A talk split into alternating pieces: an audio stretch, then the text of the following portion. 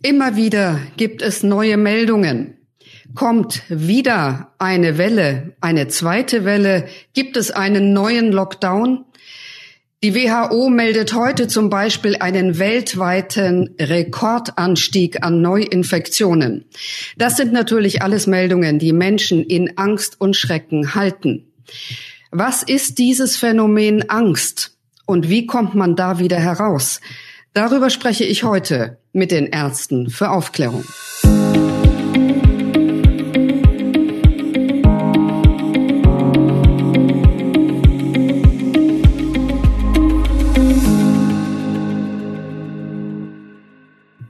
Im Gespräch mit den Ärzten für Aufklärung heute mit Dr. Walter Weber in Hamburg. Guten Morgen, Herr Weber.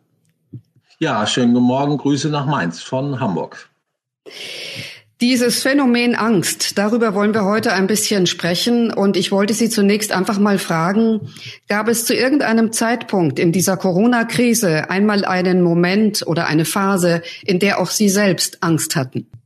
Nein, bei mir gab es zu keinem Zeitpunkt Angst. Äh, und zwar natürlich Respekt vor der Situation. Ich habe mich damit auseinandergesetzt.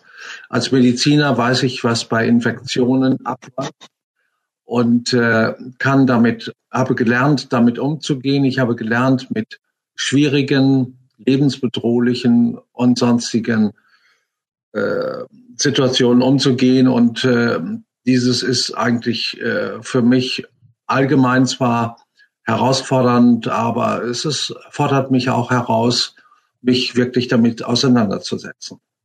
Verstehen Sie, verstehen Sie selbst, dass die Menschen so in Angst sind momentan? Ja, äh, das verstehe ich. Äh, es wird Angst gemacht und äh, durch die Meldungen einerseits und zum Zweiten durch die Bilder. Und äh, die Leute sind in Angst geraten durch die Bilder von Toten. Und eine Freundin hat uns mal geschrieben, diese vielen Toten, wir warten nur darauf, dass eine Impfung kommt. Das heißt, diese Bilder von Toten haben bei den Leuten äh, Angst ausgelöst und ich hätte beinahe gesagt, den Verstand aussetzen lassen. Und äh, es ist so, für einen Mediziner ist ja Tod nichts Besonderes. Äh, also ich kann mir tausend Tote pro Tag anschauen und kann damit normal umgehen. Das habe ich eben gelernt in dem Beruf. Äh, wenn ich mit Tod nicht umgehen könnte, wäre ich wohl falsch in diesem Beruf. Aber für den Laien ist das schwer zu ertragen. Und wir kommen damit eigentlich zu dem Phänomen Auseinandersetzung mit dem Tod. Die meisten Leute scheuen sich ja überhaupt, sich mit diesem Phänomen auseinanderzusetzen. Und jetzt werden sie geradezu zwanghaft damit konfrontiert. Das ist eine enorme Überforderung der Situation. Und äh, ich frage mich, ob da eine Agenda dahinter steckt. Ja, jetzt ist es natürlich auch so, Angst führt ja auch dazu, dass quasi, wie Sie vorhin schon selber sagten, der Verstand regelrecht aussetzt, ja. Äh, und ich habe so das Gefühl, wenn das so ist, orientiert man sich natürlich gerne auch an Regeln. Und ich habe jetzt häufiger sogar schon gehört, dass Menschen sagen, ich habe eigentlich keine Angst, wir haben ja die Maßnahmen. Ne? Und sie fühlen sich auch im Grunde geschützt und sicher, wenn sie Mundschutz tragen, auf Abstand gehen und durch Händedesinfektion und so weiter diese Regeln einhalten. Ähm, heißt das, dass wir das Phänomen Angst im Grunde schon überwunden haben in unserer Gesellschaft? Nein, auf keinen Fall. Auf keinen Fall. Äh, ich meine, die äh, Fakten, die Zahlen liegen ja auf dem Tisch und die Fakten und die Zahlen, zumindest in Deutschland, äh, begründen ja diese Ängste überhaupt nicht. Wir haben 8.500 Tote. Wir haben sonst durch Grippewellen in Deutschland bis zu 25.000 Tote in den Frühjahrsmonaten, sodass die Zahlen äh, eigentlich eher das Gegenteil bewirken sollten. Aber durch die gleichzeitigen Meldungen, durch das Dauerfeuer und durch die Bilder werden diese Ängste geschürt. Und ich kann mir nichts anderes vorstellen, als ob da eine Agenda dahinter steckt. Äh, welche kann ich im Moment nicht genau sagen. Ja, was ich heute Morgen gelesen habe, war ein Beitrag zum Beispiel über Pink, ja, diesen Star. Äh, und dieser Artikel lautete folgendermaßen, äh, sie hätte Todesängste ausgestanden, als ihr Kind an diesem heimtückischen Virus erkrankt wäre. Das Kind hat diese Erkrankung überstanden, aber alleine die, die Formulierungen von Heimtücke zum Beispiel auf dieses Coronavirus anzuwenden, das geht schon sehr weit. Ja, ich meine, wollen wir mal ganz normal zu diesem Coronavirus was sagen? Das ist ein spezieller Virus, der zwei besondere Eigenschaften hat. Er verbreitet sich rascher als die übliche Grippe und er macht Blutgerinnungsstörungen. Wenn ich diese beiden Sachen weiß, kann ich sehr gut damit umgehen. Am Anfang konnten die Ärzte nicht damit umgehen. Sie hatten die Information, dass vorwiegend die Lunge äh, befallen ist und äh, haben sich ausgerüstet mit Beatmungsgeräten. Und das war die, na, ich hätte beinahe gesagt, die falsche Maßnahme. Man hätte sich auf die Blutgerinnung stürzen müssen. Inzwischen wissen das die Ärzte, können gut damit umgehen, können gut behandeln. Und ich denke, dass schon viele Zusatzerkrankungen, Risikofaktoren äh, dazukommen müssen, dass den Leuten wirklich was passiert. Sonst, mein Nachbar zum Beispiel hat ist positiv getestet worden und äh, seine ganze Familie war in Quarantäne und ich konnte das an dem sehen. Der hatte wilde Kopfschmerzen. Die ganze Familie ist ständig im Garten rumgeturnt. Die Tochter lag einen Tag mit leicht erhöhter Temperatur im Bett. Ansonsten war bei der Familie nichts los, gar nichts. Ich habe in den zwei Wochen, die sie Quarantäne hatten, habe ich sie im Nachbar Garten fröhlich rumturnen sehen, grillen sehen. Denen ging es richtig gut. Okay, das klingt nach einem relativ harmlosen Verlauf. Äh, nähern wir uns jetzt dennoch mal dem Phänomen Angst, Herr Weber. Was ist das, dieses Phänomen? Ja, es, äh, wir unterliegen ja Gemütsbewegungen und äh, je nach der Schwere der Belastung, dem Stress, den wir ausgesetzt sind, äh, kommt es zu bestimmten ja, Emotionen. Und wenn wir ein wenig belastet sind, kommen wir zu Wut und Ärger. Wenn wir stärker belastet sind, geht das bis hin zu Schmerz. Angst passiert dann, wenn etwas passiert ist. Also nehmen wir zum Beispiel Kinder. Äh, Kinder haben grundsätzlich keine Angst. Die klettern in Bäumen und sonst wo rum, wo einem als Erwachsenen ganz schwindelig wird. Und Angst kommt erst, wenn etwas passiert ist. Also wenn ein Kind vom Baum gefallen ist, dann bekommt es Respekt und Ängste. Äh, wir kennen ja den Ausdruck, gebranntes Kind scheut das Feuer. Das heißt, äh, bei Angst frage ich mich immer, was ist passiert? Irgendwas ist passiert, denn sonst könnte ich vor irgendeinem Phänomen gar keine Angst haben. Aber welche Angst spricht jetzt diese Corona-Krise an bei den Menschen? Das ist ja etwas, was wir so noch nie erlebt haben in Deutschland, dass ein einzelnes Virus äh, zur Todesgefahr wird, also nach den Medienberichterstattungen zumindest oder Robert Koch Institut, Bundesregierung. Ähm, das kennen wir eigentlich nicht. Ja, das ist äh, die Angst vorm Tod und äh, fast noch schlimmer als äh, Tod ist die Angst vor dem Siechtum, dem Leiden vor dem Tod. Und ich kenne das aus der Krebsbehandlung. Das sind ähnliche Ängste. Die Leute haben Angst natürlich zu sterben und die Leute haben Angst vor dem Leiden vorher. Und bei Krebs ist das verknüpft. Äh, äh, wer Krebs hat, äh, der hat Siechtum, Schmerz, Leiden bis hin zum Tod. Das ist eine innere Verknüpfung, das ist durch irgendwas passiert. Und ich kann nur sagen, äh, das muss nicht sein. Diese Verknüpfung muss nicht sein. Äh, ja. Und auf jeden Fall, die Leute müssen sich jetzt mit dem Tod auseinandersetzen, scheuen sich. Also bei der ganzen Corona-Krise äh, ist es erfolgt, dass äh, Corona, ich sage es jetzt mal plakativ, nicht Covid-19, äh, was der genauere Ausdruck ist, ich sag mal Corona, ist eine innere Verknüpfung mit Tod und wirtschaftlichem Ruin erfolgt. Und davor von beidem haben die Leute Angst. Und darum möchten sie das nicht wieder erleben. Und um das nicht wieder zu erleben, äh, nehmen sie fast alles in Kauf. Hm. Sie nehmen fast alles in Kauf. Das heißt, Sie akzeptieren natürlich auch alles, was man Ihnen jetzt als Ausweg aus der Angst anbietet. Ja, so ist das. Wenn ich diese Leute mit den Masken sehe, es ist wissenschaftlich erwiesen, dass wir kaum noch einen Virusträger haben. Und äh, die Chance von einem, einem Infizierten zu begegnen ist äh, kleiner, als dass wir vor dem Haus von einer Lokomotive überfahren werden. Und äh, durch diese Angstmacherei laufen alle mit diesen Masken rum. Äh, was das für eine Auswirkung auf die eigene Gesundheit hat, wissen wir alles noch gar nicht. Ich bin mal sehr gespannt. Wir schwächen unser Immunsystem. Äh, außerdem ist eine latente Angst da, da, kaum noch ein Infizierter da ist, haben die Leute immer noch Angst, dass der Nachbar sie anstecken könnte. Hm. Das heißt also, distanzieren, äh, Maske tragen und so weiter. Also es ist gelungen, diese Angst in den Leuten zu implementieren und sie mit dieser Angst anzustecken, beziehungsweise die Leute haben sich anstecken lassen. Also ich kann es nur mit, also mit, mit Verblüffung und auch ein bisschen mit Trauer sehen, dass die Leute solche Ängste haben. Ja. Und Sie hatten vorhin schon gesagt, da steckt eine Agenda, Agenda dahinter. Zumindest vermuten Sie so etwas.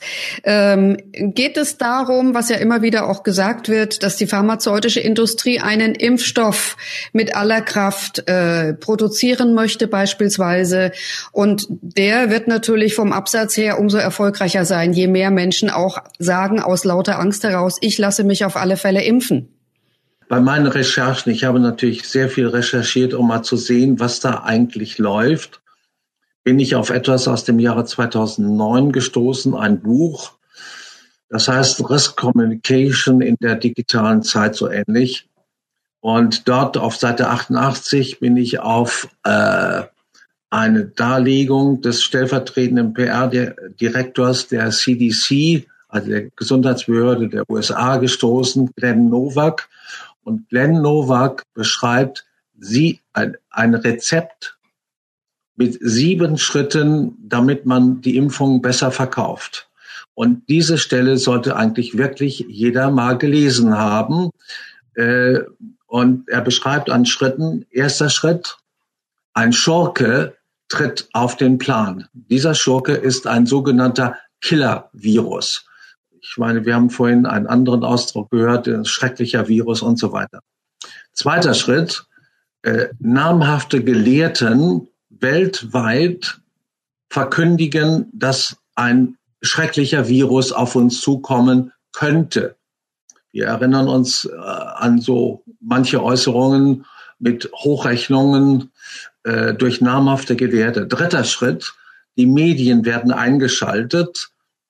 Äh, Herr Drosten hat gesagt, verlassen Sie sich, also an die Patienten gewandt, verlassen Sie sich bitte nicht auf die Ärzte, verlassen Sie sich auf viele Stellen, unter anderem die Wissenschaftsjournalisten von Journalen. Also mir stehen die Nackenhaare äh, zu Berge, dass hier ein Misstrauen gesät wird zwischen Ärzte und Patienten. Ja, wollen denn die Wissenschaftsjournalisten die Patienten behandeln? Also das wäre mal eine neue Variante. Und äh, also die Wissenschaftsjournalisten weltweit, das erscheint ja wie orchestriert, wie gesteuert, dass auf einmal in aller Welt äh, diese Nachrichten kommen.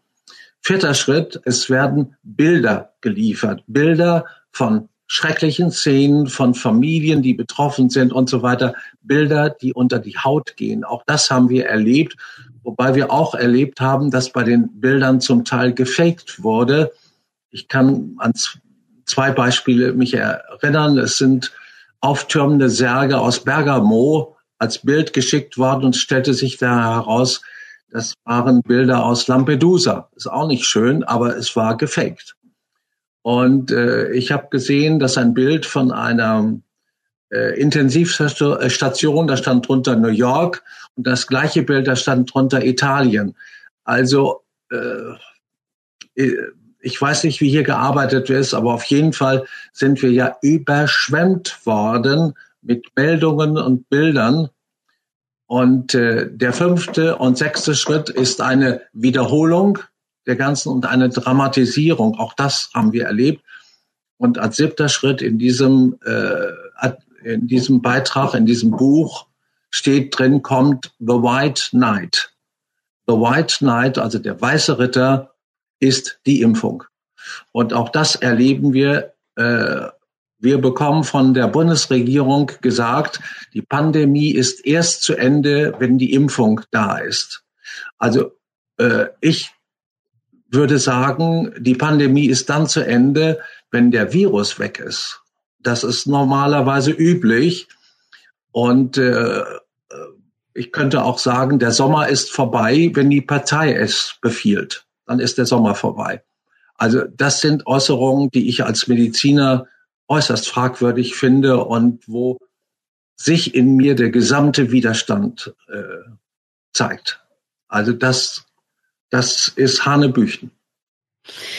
Das ist etwas, was aus dem Jahr 2009 stammt, was Sie jetzt zitiert haben von ja. Glenn Nowak. Sieben Schritte aus dieser Risikokommunikation, die er äh, vorgestellt hat. Ein Stratege, ein Medizinstratege war das, der das diese Schritte geschrieben hat, die Sie uns gerade erläutert haben. Und wenn man Ihnen zuhört, hat man den Eindruck, hier gibt es doch erstaunliche Parallelen zu unserer Situation. Ja, ich kann nicht beweisen, dass nach diesem Plan vorgegangen ist, aber ich kann nur sagen, meine Güte, das erinnert mich doch verdammt nochmal an diesen Plan. Ja, ich kann mich auch noch erinnern, dass Bundeskanzlerin Merkel in ihrer Ankündigung des Lockdowns gesagt hat, bitte verlassen Sie sich nur noch auf die Informationen, die Sie vom Robert Koch Institut bekommen und von sonst niemanden. Also sie hat damals äh, sehr stark darauf hingewiesen, nur die Zahlen des Robert Koch Instituts zu akzeptieren und damit eigentlich auch schon signalisiert, alles andere ist unwissenschaftlich oder alles andere ist möglicherweise falsch.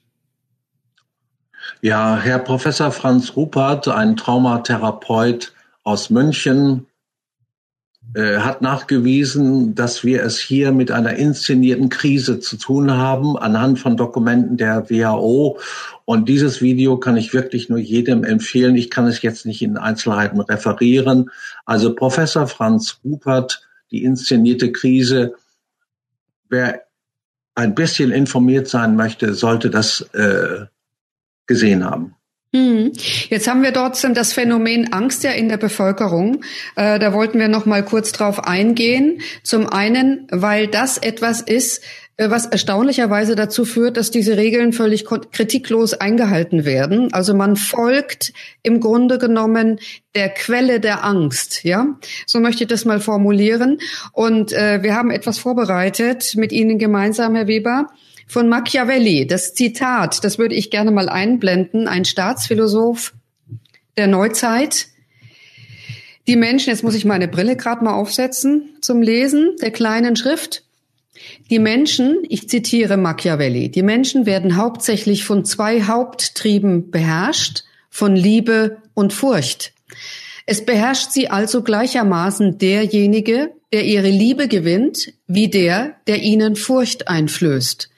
Ja, meistens findet sogar der, der ihnen Furcht einflößt, mehr Folgsamkeit und Gehorsam als der, der ihnen Liebe entgegenbringt.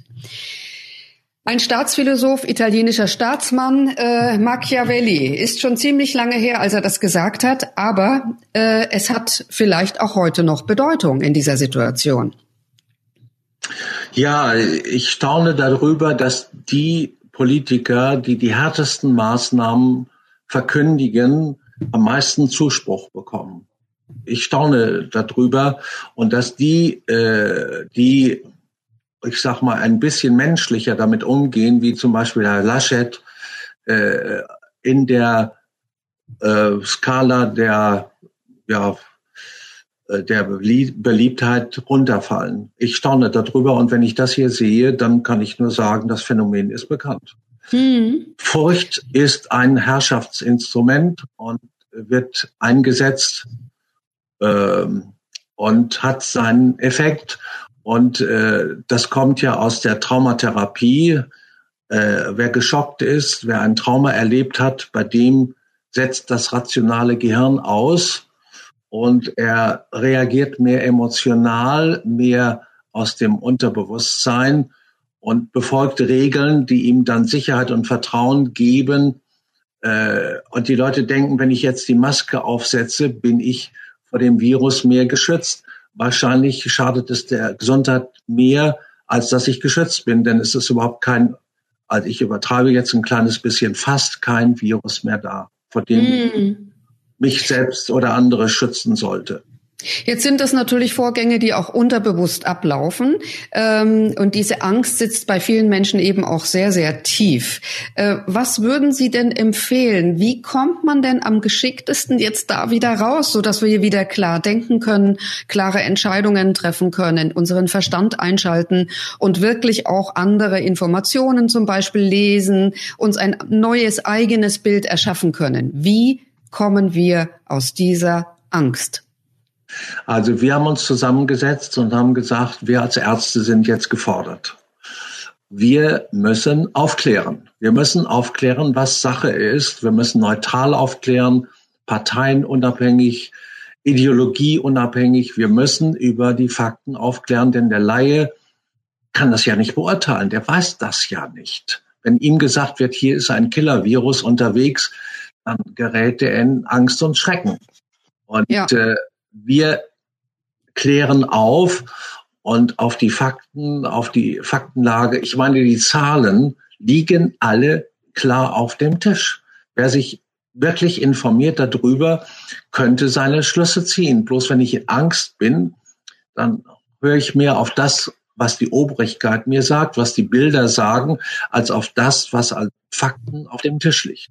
Hm. Darum ist unsere, unser Weg ist, wirklich aufklären. Wir bekommen pro Tag zwei bis 300 Mails mit vielen Fragen und wir nehmen dazu Stellung und wir klären ganz simpel auf. Wissen Sie, es wird dann gesagt, wir wären Virusverharmloser. Nein, durchaus überhaupt nicht. An einem Virus, an einem Grippevirus kann man sich infizieren, man kann erkranken, man kann unter ungünstigen Umständen auch sterben. Aber äh, wenn ich informiert bin, denke ich, bin ich wesentlich besser geschützt. Und was diese ganze Angstmacherei auf, die, auf das Immunsystem für eine Auswirkung hat, ich, ich glaube, das werden wir erst später erfahren. Ja. Das, das erahnen wir alles noch gar nicht. Und, mhm. und ich hatte, wir hatten ja darüber gesprochen, dass die Kinder und Jugendlichen traumatisiert werden. Äh, es ist kaum noch ein Virus da und die Lehrer sagen nach der Sommerpause, wird noch eine Maskenpflicht be äh, bestehen ja. und die Kinder ja. werden in Kreidekreisen auf den Schulauf gestellt. Sie sollen Social Distancing betreiben. Also was hier eine völlig unsinnige Traumatisierung erfolgt und die, die Leute machen alle mit oder nicht alle, aber fast alle mit. Also ich, es ist erschreckend. Ja, das ist erschreckend und Aufklärung ist ein ganz wesentliches, wesentliches Signal. Äh, deswegen sind wir auch hier und versuchen uns wirklich durchzuarbeiten durch die Informationen, die uns vorliegen und versuchen auch etwas kritischer auf die Sache zu schauen, Herr Weber. Ich danke Ihnen erstmal für dieses Gespräch jetzt zum Thema Angst. Äh, wir sehen uns in wenigen Minuten wieder zur nächsten Aufzeichnung. Dafür schon die Vorankündigung machen. Wir werden uns auch mit dem Thema ältere Menschen in Pflegeheimen beschäftigen ist ein ganz, ganz großes Thema. Vielen Dank nach Hamburg und bis gleich zum nächsten Interview. Bis gleich. Vielen Dank. Ja, bitte leiten Sie doch die Videos weiter von uns. Sorgen Sie dafür, dass sie geteilt werden können und geben Sie uns vielleicht ein Like. Abonnieren Sie den Kanal Ärzte für Aufklärung. Wir tun hier unser Bestes. Wir versuchen wirklich ein bisschen Licht in die Dunkelheit hineinzubringen, auch in das Thema Angst. Ich danke Ihnen fürs Zuschauen für heute. Bis zum nächsten Mal. Tschüss.